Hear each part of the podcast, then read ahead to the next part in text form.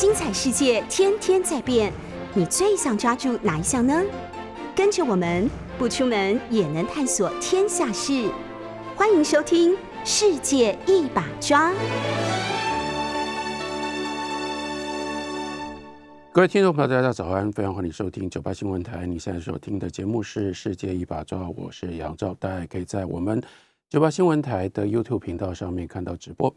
好，今天继续来聊这个俄罗斯跟乌克兰的战争。在这个礼拜当中，应该大家注意到了一个消息。当然，这个消息到底有多严重或者重不重要，仍然一样看我们用什么样的角度来看。那就是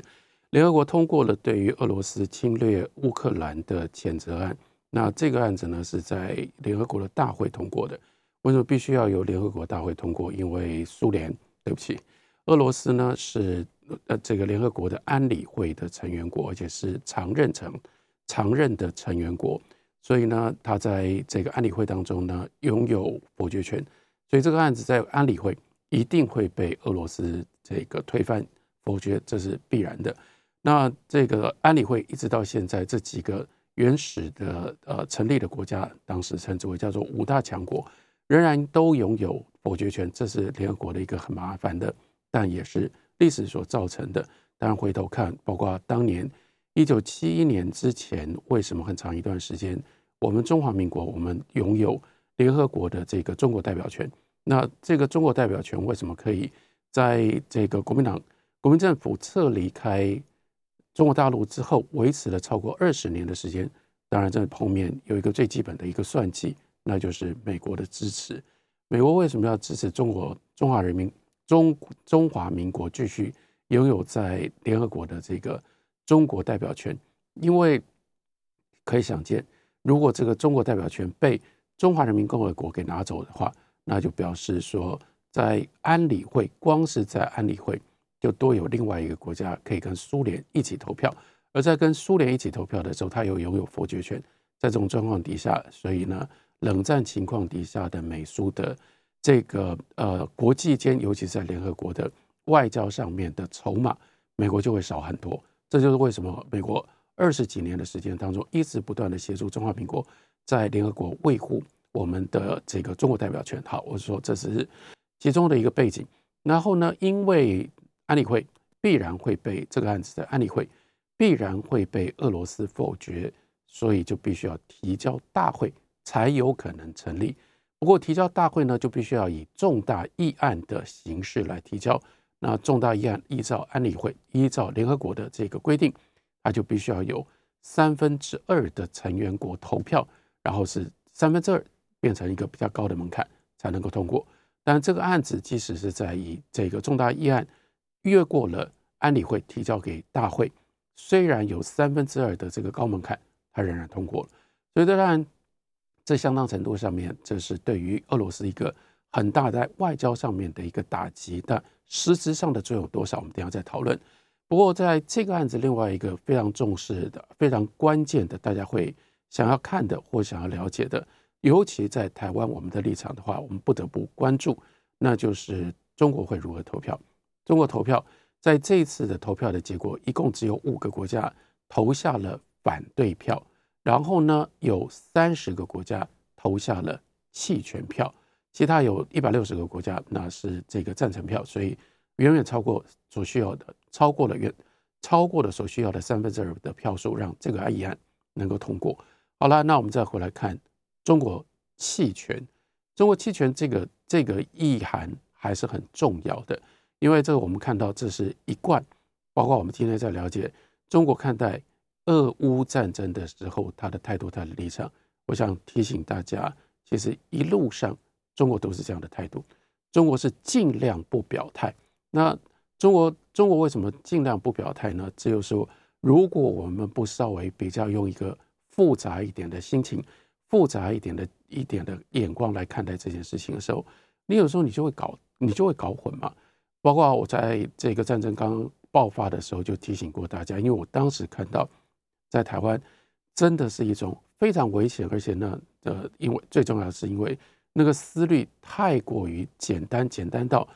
有点不可思议的一面倒，把台湾当做就像是乌克兰一样，所以呢，俄罗斯就好像中国大陆，乌克兰就是台湾。所以在我们看到俄罗斯跟乌克兰的这个紧张的这个情况底下呢，我们就完全认同我们就是乌克兰。然后呢，所以所有的这一切呢，只要是乌克兰做的，好像就是跟我们自己做的，或者跟我们的立场就是一样的。而我当时也就提醒过大家，这怎么会是这样呢？这里面对于中国来说，为什么中国国务院一直不断的讨一一直不断的闪避在这件事情上面明白的表态？然后台湾还有一些网友，我们还有包括一部分的新闻媒体，甚至还跟着在那里嘲笑说：“哎呀，你看美国这这是从美国的媒体来的，中国国务院又在闪躲这个问题了，闪躲一次，闪躲两次，闪躲十一次，然后一直不断的在问，一直不断的在算中国国务院这个发言人呢，他在记者会上面到底闪躲了多少次？哎，这个从美国的角度来看，这是有道理的，因为他们在他们就是在这里。”看中国的笑话，他们知道现在在这个状况底下，中国非常难表态。俄罗斯把中国逼到了一个其实对中国来讲非常不利的一个状况底下。但是，如果是你以为人家美国可以这样嘲笑中国，我们也就跟着可以这样嘲笑中国，哎，你可能要稍微想一下，因为在这件事情上，其实我们的立场跟尤其是所谓本土独派的立场，其实跟中国是一样。左右为难的，那就在哪里？因为今天俄罗斯，我们讲不要讲后来，至少俄罗斯在他刚开始的时候，他介入在这件事情，他的开头是从承认这个乌克兰东部的这两个应该要得到自治权利，但是在二零一四年之后，乌克兰迟迟不愿意给人家，不愿意给这两个，不愿意给这两个这两个州自治权的这两个州。他们宣布独立，然后呢，俄罗斯是这这个承认是由俄罗斯的国会，他们通过议案要求俄罗斯的政府承认这两个地方是这两个这个自自认的独立国家，那是从这里开始的。所以换句话说，如果你从这个角度来看，这整件事情的开头是俄罗斯支持乌克兰境内的两个国家的独立运动，然后呢？因为这样，所以俄罗斯包括他是他的这个刚开始的时候，他在这个乌克兰的边境集结了这么多的军队，他的理由就是我们是要去保护、去维护这两个国家的独立的。到后来，他在这个军事行动当中，接下来开始占领、开始开始轰炸，包括包围基辅，那是第二个阶段。我们看在第一个阶段的情况底下。所以俄罗斯当时他的角色是什么？俄罗斯的角色是用外力去介入，帮助乌克兰。乌克兰所宣称的他自己的传统的领土，这个领土当中的一部分要独立分裂出来，俄罗斯去帮助人家。所以俄罗斯是分离主义者，是乌克兰的分离主义者，是乌克兰境内的独立运动的支持者，境外的支持者。所以乌克兰反对。乌克兰反对的时候，他也就必然要保持这样的一个立场。这个立场就是我们传统领土当中这两个州是我们的传统领土，是我们主权的一部分，是我们主权不可分离的部分。所以呢，他们宣称独立，我们不承认，我们也不准任何的外力介入。好了，所以这是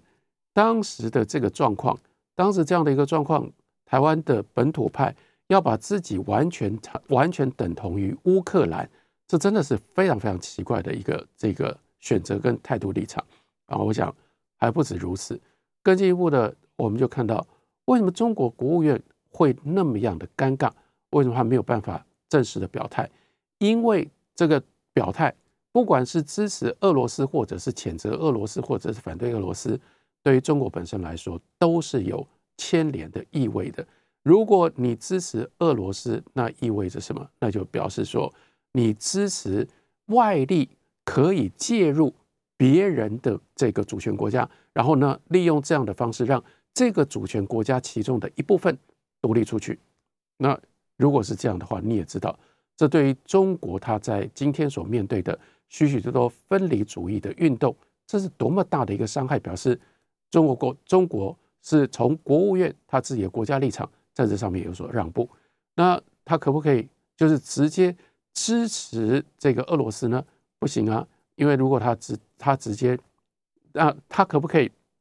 所以他因为这样，他没有办法直接支持俄罗斯，因为支持俄罗斯就是支持外力介入，去让乌克兰的这两个在乌克兰当中的分离主义运动外力可以介入，而且外力介入的情况底下，就让这两个分离主义的这个区域就真的分裂出来，变成独立国家。这对中国来说，怎么会是一个好事？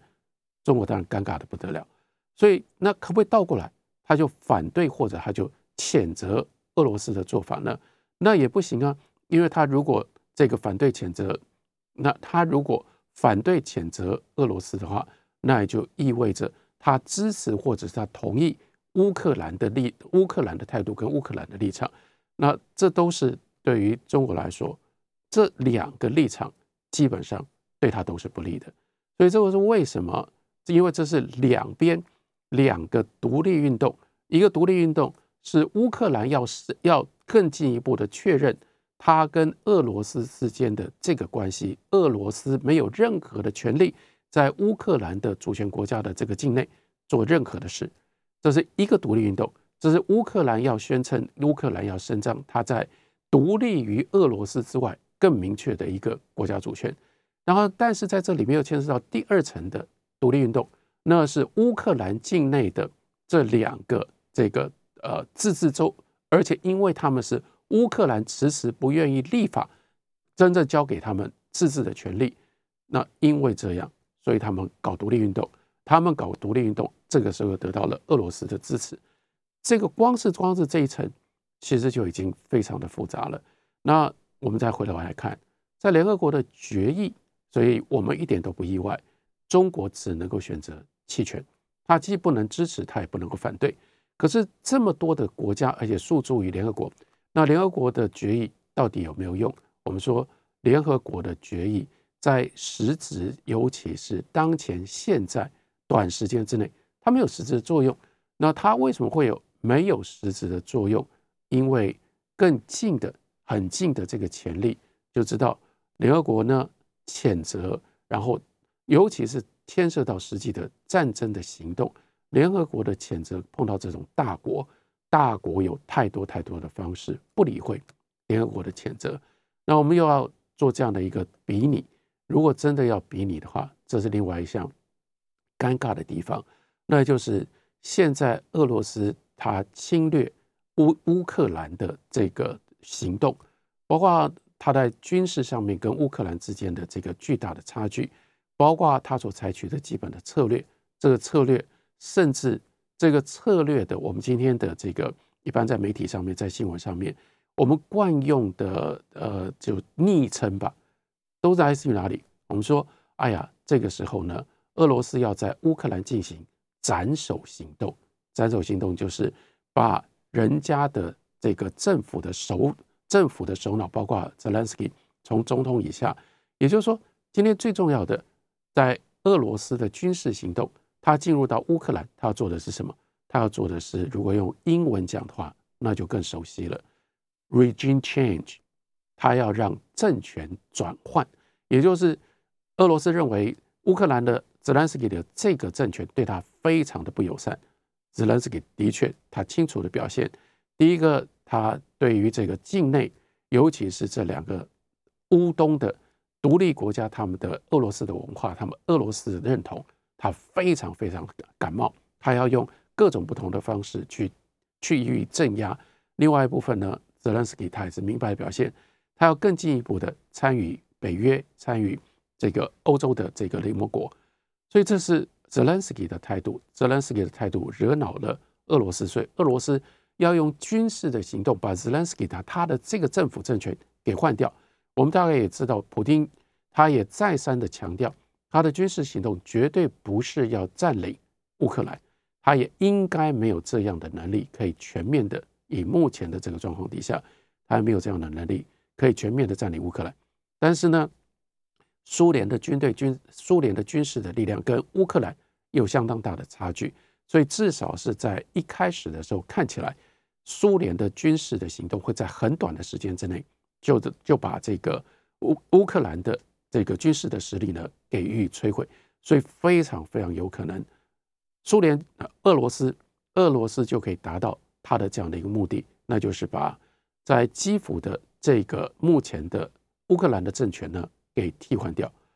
，regime change，斩首行动，你不觉得很熟悉吗？可是这绝对不是这一次的战争冒出来的名词嘛？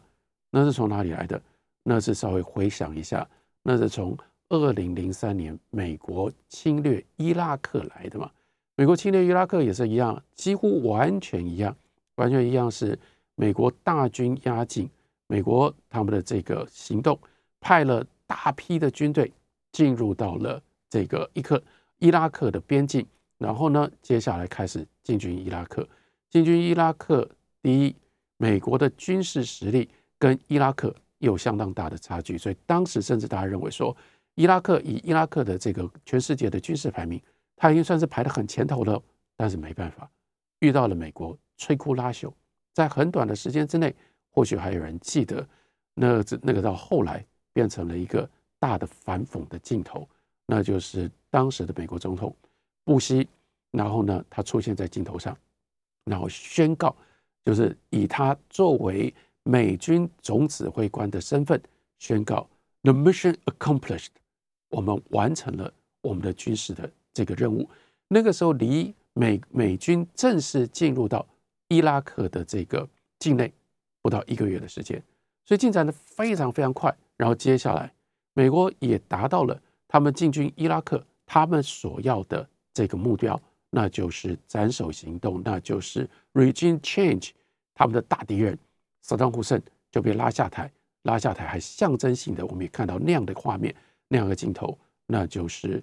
在伊拉克的这个街头上面，萨达姆·胡的铜像被民众硬是给拉下来，这就是完全代表性、象征性的。美国就是以他军事的力量推翻了萨达姆·胡的政权，然后用这种方法，这个确保。伊拉克对于美国不会有任何的威胁。好，不一样的地方是，当时美国宣称伊拉克对他有很大的威胁，那是因为恐怖主义行动，那是因为这个大型毁灭性武器等等。好，这个我就不做细节。但是今天我说尴尬的地方是，当时美国去打伊拉克，也被联合国谴责。联合国从头到尾跟第一次。这个伊拉克战争，一九九零年的波湾战争完全不一样，因为这次呢，欧洲基本上是全体集体，除了英国当时 Tony Blair 他所带领的这个英国英国内阁政府之外，通通都是反对美国的，所以他们在美他们在联合国都投下的谴责美国的这个同意票，因此联合国也通过谴责美国侵略伊拉克的这个这个案子。美国有理吗？美国不理，美国不理，美国继续他的军事行动。现在我们看起来，所以这就是等下比好多东西看起来很像。这是换，这是换另外一个角度。美国这个时候他很难把话讲得很大声，因为美国虽然在这个立场上面，他一定是比较支持乌拉克，可是你，可是比较比较支持乌克兰。但是你看一下，在这样的状况底下，美国真的就是因为这样的平行的对比对照，美国只能够在这个时候对于乌克兰进行各式各样的不同的不同的援助，他没有办法表表表示非常非常强硬的这种态度。然后另外一件事情就是，到目前为止，如果我们看这两件事，美国进军伊拉克和俄罗斯进军乌克兰。很如此的类似，那接下来呢？接下来，我觉得俄罗斯普京他最需要考虑的，他这个时候最需要研究的就是，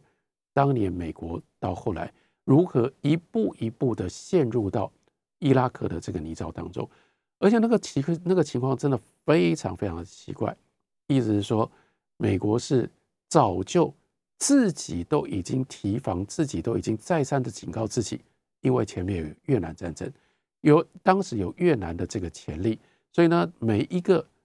美国从上到下，从政治到军事，每一个领导人都在说，我们绝对不能重重蹈越南的覆辙，我们绝对不能够在越南。结果呢，我们被卡在那里，一卡卡个五年十年，抱歉了。结果伊拉克就是在美国人高度意识不能够越战化的情况底下，眼睁睁眼睁睁的越战化，所以美国在那里沦陷，美国在那里，美国的军事，美国的军事军事部队在那里呢，从小布希经过了这个，经过了从小布希的政权，然后呢一路一直到现在的拜登政权，才真正从伊拉克撤军。你也就知道这中间多么样的凄惨，在真正式的军事行动进入到伊拉克，到打下这个呃巴格达，美军只有一百多个人，只有一百多个人阵亡。可是呢，在那个之后，一直到最后撤军，美军的阵亡人数超过四千人。你说那死在哪里啊？就没办法，因为那样的一个环境底下，它是实质，它是一个变相的这个日常化的一种。军事的处境那样状况底下，美军跟美国付出非常非常高的代价。所以今天俄罗斯不管它的军事行动到什么样的程度，甚至可以讲，俄罗斯的军事行动越越成功，看起来就越像当年就是完全在再版翻版当年美军在伊拉克的这个状况。所以俄罗斯接下来该怎么办？其实你真的把基辅打下来了。你真的让 Zelensky 的这个政权垮台了？那当年美国不也就在伊拉克扶持了亲美的政权？可是有用吗？你有可能用这种方式统治整个美国都没有办法用这种方式统治整个伊拉克。俄罗斯你也自己要想想，你有你有办法用这种方式统治整个乌克兰吗？所以这整个军事的行动，我们只能说到这里。普京，嗯，从一个意义上来看。他就是没有把历史学好，他呢一直到前面，他基本上以这个支持乌东的这两个国家独立。如果你就仅止于这样的一个目标，后面还有很多其他的跟这个国际外交可以可以冲折冲谈判更进一步压迫这个乌克兰的方法。可是普京自己打掉了这样的一个空间，他不应该。但是他做了，他不应该，但他做的就是他正式的把军军队派进到乌克兰境内。欢迎大家继续收听《世界一把抓》，我是杨照。也我们在九八新闻台的 YouTube 频道上有直播，也欢迎大家可以看直播。那我们继续来聊，普京犯了一个最严重的错误，他不应该做而做的呢，是明白的，不只是把部队放入到在乌拉克在在乌克兰东部的这两个。有争议的自治州或者是独立国，他更进一步的让他的军队直接跨过了这两个地区，进入到了乌克兰的境内。这为什么是一个严重的错误呢？那就是这这就使得他等于是这中间没有任何暧昧的空间。他如果当时包括说他要协助这两个国家独立，所以他要协助在这两个国家的同意底下去让俄罗斯的军队。进入到这两个地方去驻军，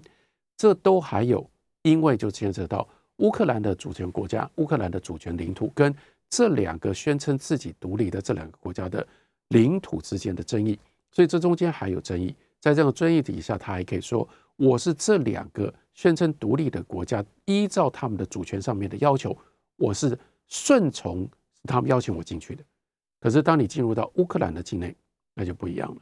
所以这就变成了你是。毫无悬念，没有任何的借口，没有任何的理由，没有任何的其他的这个这个相反的例证，你扎扎实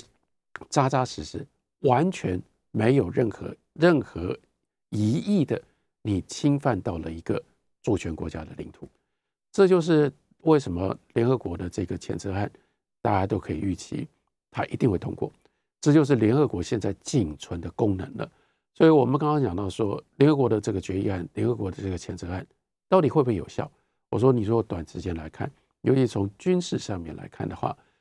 这个它不会有任何的作用。美国当年就没有搞，就没有管联合国，就没有管联合国的决议。即使是派出当时的国务卿这个 Colin Powell，想尽办法要去联合国，在联合国发表了非常有名的这个演说，但是最后没有说服联合国，包括。他们传统的盟国，包括北约的这个这个加盟的加盟在北约的这些国这这些欧洲国家，美国都没办法说服他们，所以联合国当时也是谴责美国的。那美国会因为联合国谴责，他就终止，他就停下他侵略伊拉克的这个脚步吗？没有。所以我们也可以了解，今天俄罗斯有这么近的这样的一个潜力，联合国的谴责对他在军事行动上不会产生实质的作用。但是换另外一个角度来看，联合国的谴责完全没有作用吗？那如果联合国的谴责完全没有作用，联合国为什么必须要做这件事或做这件事情？是不是完全是荒唐的，完全是浪费呢？不是，因为联合国还是在这件事情上面，它表白了，包括今天联合国这个组织它继续存在的最基本的意义。这最基本的意义，其实它的背景是，这就是因为从上个礼拜到这个礼拜，我还是要跟大家强调，在讲俄罗斯跟乌克兰。包括有很多人把俄罗斯跟乌克兰的这个情境呢对比中国跟台湾的这个这个状况，因此有好多好多关于历史的这种说法，我也一再的告诉大家，因为这样，我想提醒大家，我们是应该要对于历史多有一点关心，多了解一点历史。以前如果在正常的状况底下，你问我说学历史有什么用？因为我是一个学历史的，而且我一直不断坚持，一直不断坚持我学历史的这样的一个态度跟立场。那你问我说？学历史有什么用？我会告诉你，学历史你才能够真正了解人类行为的多样性。你以为人会怎么做？但是你会发现，从历史上面检验，而且历史上是真实发生过的事。那你所认识的，你觉得发生的 A 这个 A 事情，B 可能会怎么样的反应？然后从 B 的反应当中，又会引发 C 什么样的这个活动或者什么样的行为？我跟你讲，你要小心。因为历史有太多太多的证据告诉我们，人类的行为有多么难预测。那你以为的这种模式，往往都经不起历史的考验。你告诉我，你认为人类的行为有什么样的可以简单简化的这个整理出来的这个呃公式或者是原则？来，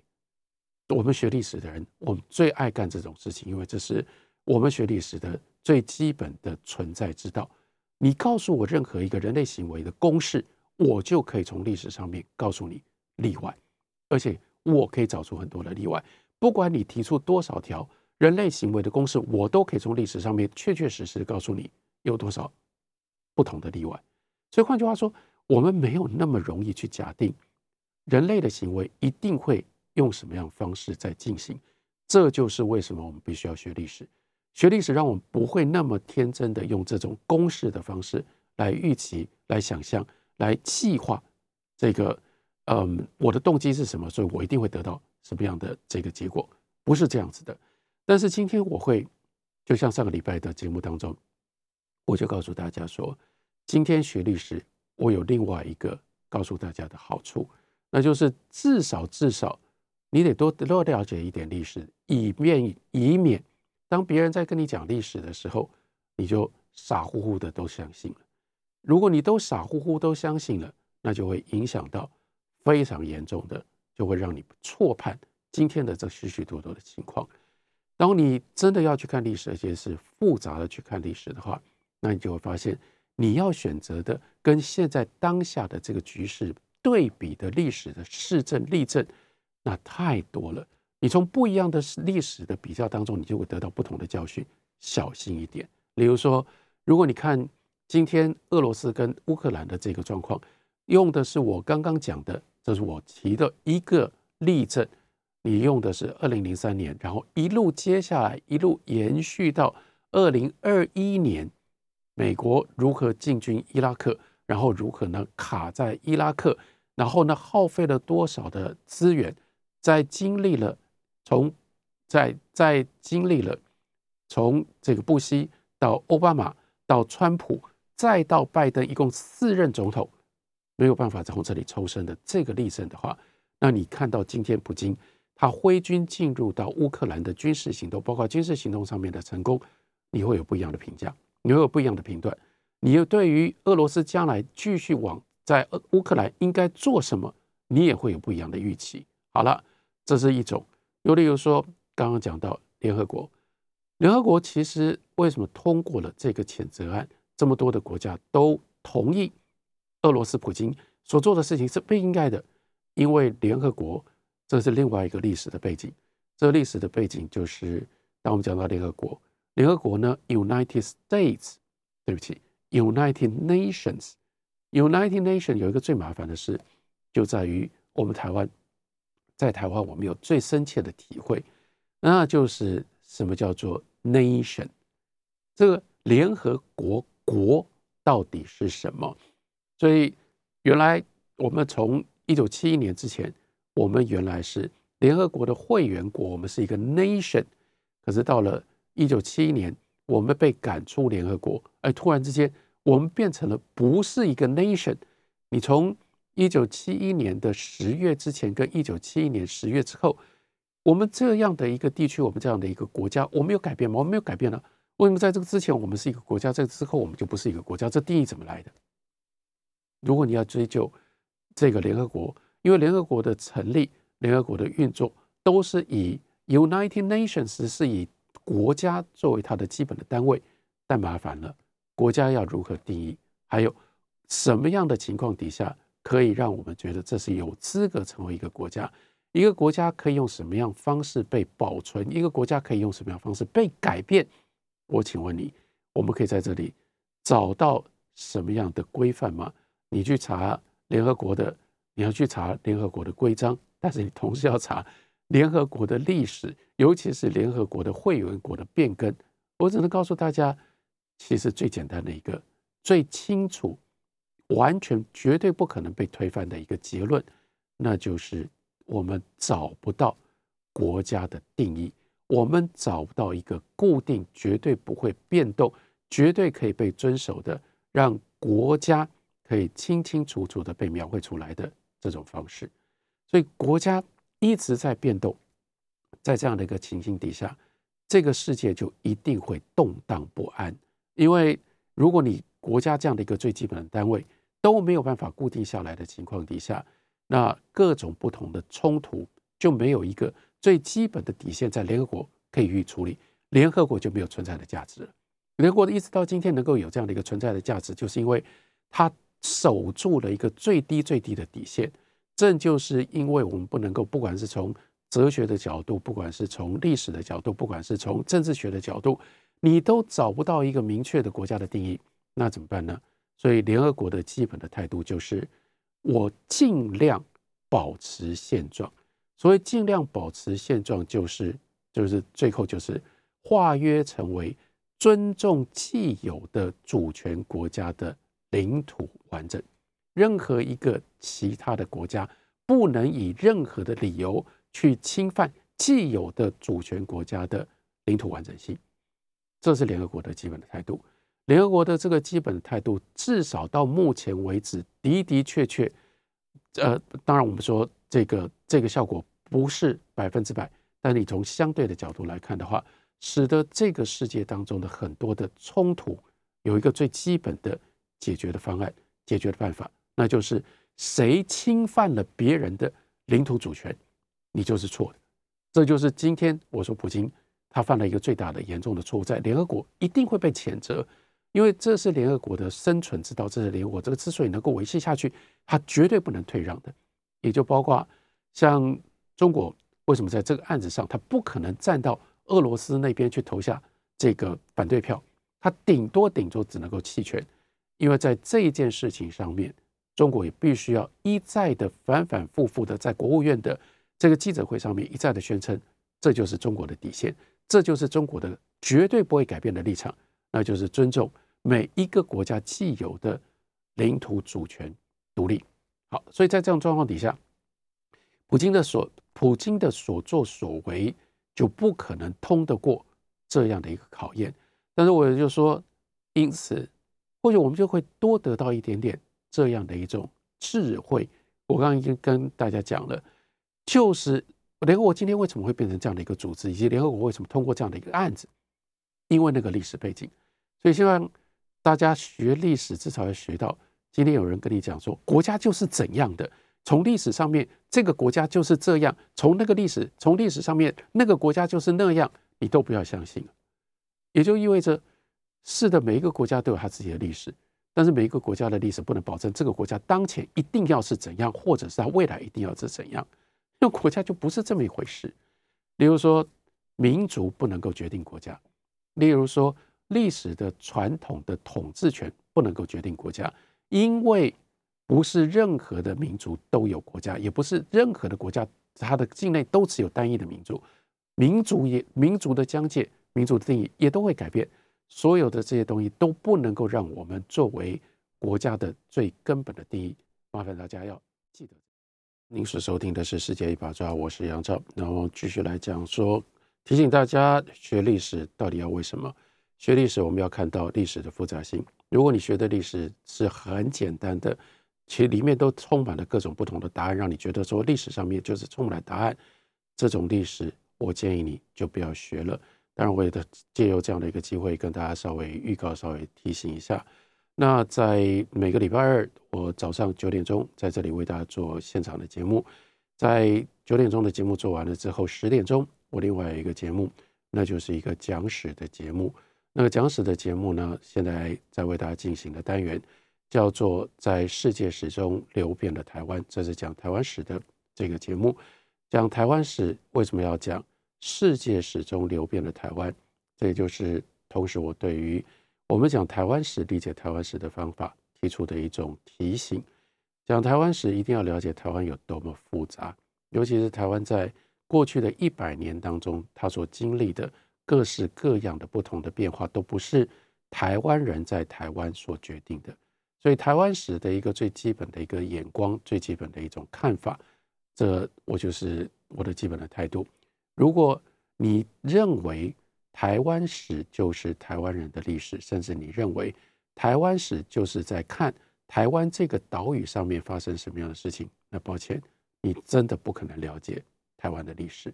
因为台湾的历史比这个复杂带太多，而且呢，牵涉的这个范围跟牵涉的因素多太多了。有多少台湾发生的最重要的事情，不是台湾人能决定的？甚至我们可以倒过来讲说，在台湾所发生的绝大部分最重要的事情，都不是台湾人自己决定的。再下来，在台湾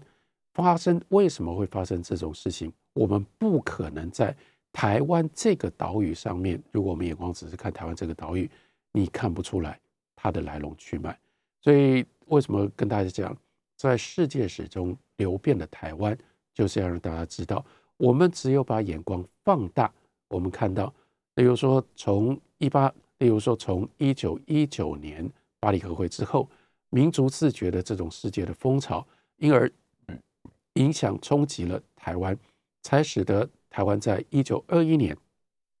成立了文化协会。这只是其中非常非常小的一个直接的关联。不放在世界史的这个这个角度里面，我们不了解。一九一九年，应该说一九一八年，第一次世界大战结束。一九一九年，为了收拾第一次世界大战所造成的混乱，开了巴黎和会。巴黎和会当中，乌州威尔森当时的美国总统变成了大明星，因为他提出了民族自觉的口号，影响了全世界。如果你没有这样的一个最基本的世界史的眼光跟世界史的背景，包括去年二零二一年，多少人在那里讲文化协会百年，文化协会百年。你没有这样的一个世界史的眼光，你怎么去讲文化协会百年？包括最简单一件事情，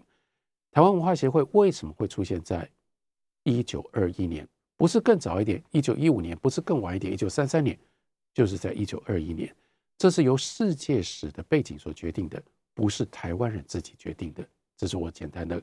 跟大家用这种方式表白我的态度、我的立场。同时呢，也如果大家对于这样的用这种方式，来看待台湾历史来讲，台湾历史有兴趣的话，也欢迎大家等一下十点钟之后可以继续收听《世界史中流变的台湾》。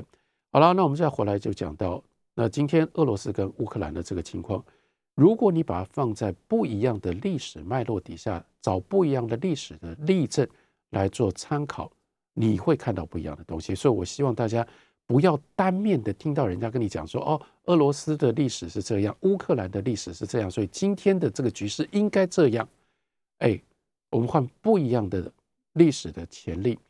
你就知道这个世界有多么样的复杂。举一个例子来说，很少在台湾我们听讲这个俄罗斯跟乌克兰的时候，很少被提到的，大家可以回头看一下，二零零八年在我们称之为叫做乔治亚的这个同样是由前苏联分裂出来的国家发生什么样的事情？大家今天因为很容易，因为你有 Google，你有网络上面的这些这些资源。当然，网络上的资源，中文的资源，应该说台湾的资源不多。但是，例如说前几次的这个中国大陆的资源，中国大陆的资讯就多很多，你还是可以查得到。你只要打，你只要打，但是就是要小心，因为你如果打乔治亚二零零八，基本上你只会查到台湾的资料，因为在中国大陆这个国家不叫做乔治亚，它叫做格鲁，它它叫它叫做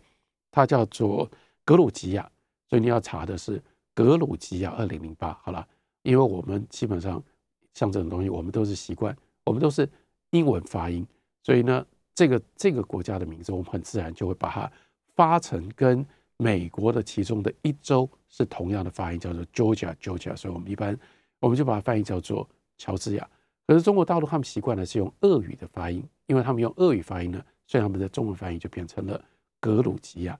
那你去看格鲁吉亚，格鲁吉亚呢，在中国大陆的这个记忆当中，真是记忆犹新，因为这对于中国大陆是一个他们很讨厌的一个尴尬的事情。尴尬事情就是当年二零零八年发生什么事，大家希望还有人记得，那就是北京奥运。北京奥运开幕当天，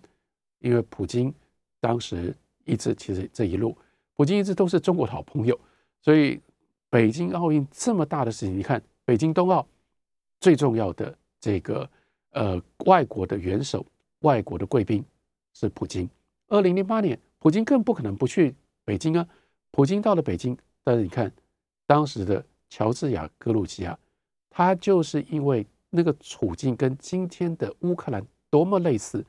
同样遇到了在格鲁吉亚的境内有亲俄派，有讲俄语的。跟讲乔治亚话的更麻烦的是，乔治亚或者是格鲁吉亚，在苏联历史上又是一个非常敏感、非常麻烦的一块地方，因为史达林就是一个讲，就是他就是出生在乔治亚或者是格鲁吉亚，他就是乔治亚说俄语的人，然后后来呢就变成了在那个革命的潮流当中，他后来变成了苏联的大独裁者，所以这对于。乔治亚人来说，既是光荣，也是尴尬。那就看你用什么样的角度去评价史达林。尤其是对于格鲁吉亚的这些说俄语的人来说，更是如此。因此，乔治亚的这两个地，这两个这两种人，我们可以称之为乔治亚人跟乔治亚俄罗斯人，他们也相处的非常的紧张。跟今天的乌克兰的这个乌克兰西部乌克兰人跟乌克兰东部的亲俄罗斯人。他们的关系是非常像的，而且几乎是完全翻版的。那就是在格鲁吉亚的这些亲俄罗斯的人，他们也要求要独立。那你们乔治亚可以从苏联独立出来，从俄罗斯独立出来，那我为什么不能？那我的情况跟你一样啊，我也不想跟你在一起啊。那我要我要从你的这个这个境内独立出来。那我他要独立，他当然就去寻求俄罗斯的协助。所以当时呢，乔治亚。就特别选定了这一天，这也是违反了世界的惯例。但是谁管呢？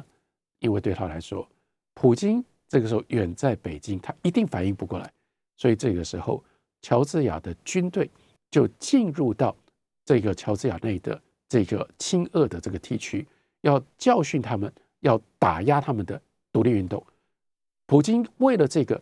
他在奥运开幕的第二天，他立刻就飞回莫斯科。而且他在非常短的时间之内，三天之内，他的俄国的军队就开进了乔治亚，而且在一个礼拜之内就镇压，让乔治亚的这个政府呢，就这个不得不不得不放弃他原来的军事行动，然后跟俄罗斯和解。和解了之后呢，双方做了新的安排。你可以会看一下二零零八年的这个前后的前后的状况。我们不了解这件事情，因为我们对这段历史我们不熟悉。可是你应该要了解，你应该你现在要知道是什么？普京怎么可能忘掉？所以我希望大家了解，说我们看到普京的布局，当时在乌克兰为什么他会采取这样的行动？你现在回必须回头看一下，他会以为，或者至少有这样的一个可能性，他会认为这就是当年二零零八年发生在格鲁吉亚的事情的翻版。那如果这个是在发生在格鲁吉亚的事情的翻版的话，那普京的这个打算，今天我们看到他的算盘有一部分打错了。可是我们今天回头去了解一下，他为什么打错了？你不觉得这也就是他的道理？这个道理是他以为他认为格鲁吉亚当年可以用这种方式解决，今天几乎全部都一样。同样，他又在北京。然后这一次他去参加的是冬奥，上次参加的是这个夏夏季奥运，这一次他先做好防备，我先把所有这些布局该布好的，免得你们到时候又趁我在北京的时候，你们乌克兰要干什么事情，然后他想说，我等到我回来，我可再用这种方法，我可以快速解决乌克兰的事情。那你看，你用不一样的历史的先例跟现在的进现代状况进行对照，你就会得到很不一样的认识跟理解。这很复杂，但是就是因为它复杂，它没有简单的答案，所以我们必须用更小心的方式来应对当前的时局。那再次提醒大家，等一下在十点之后，如果大家有兴趣的话，你可以收听在世界史中流变的台湾。我是杨照，感谢大家收听今天的节目到这里，我们下个礼拜同一时间再会。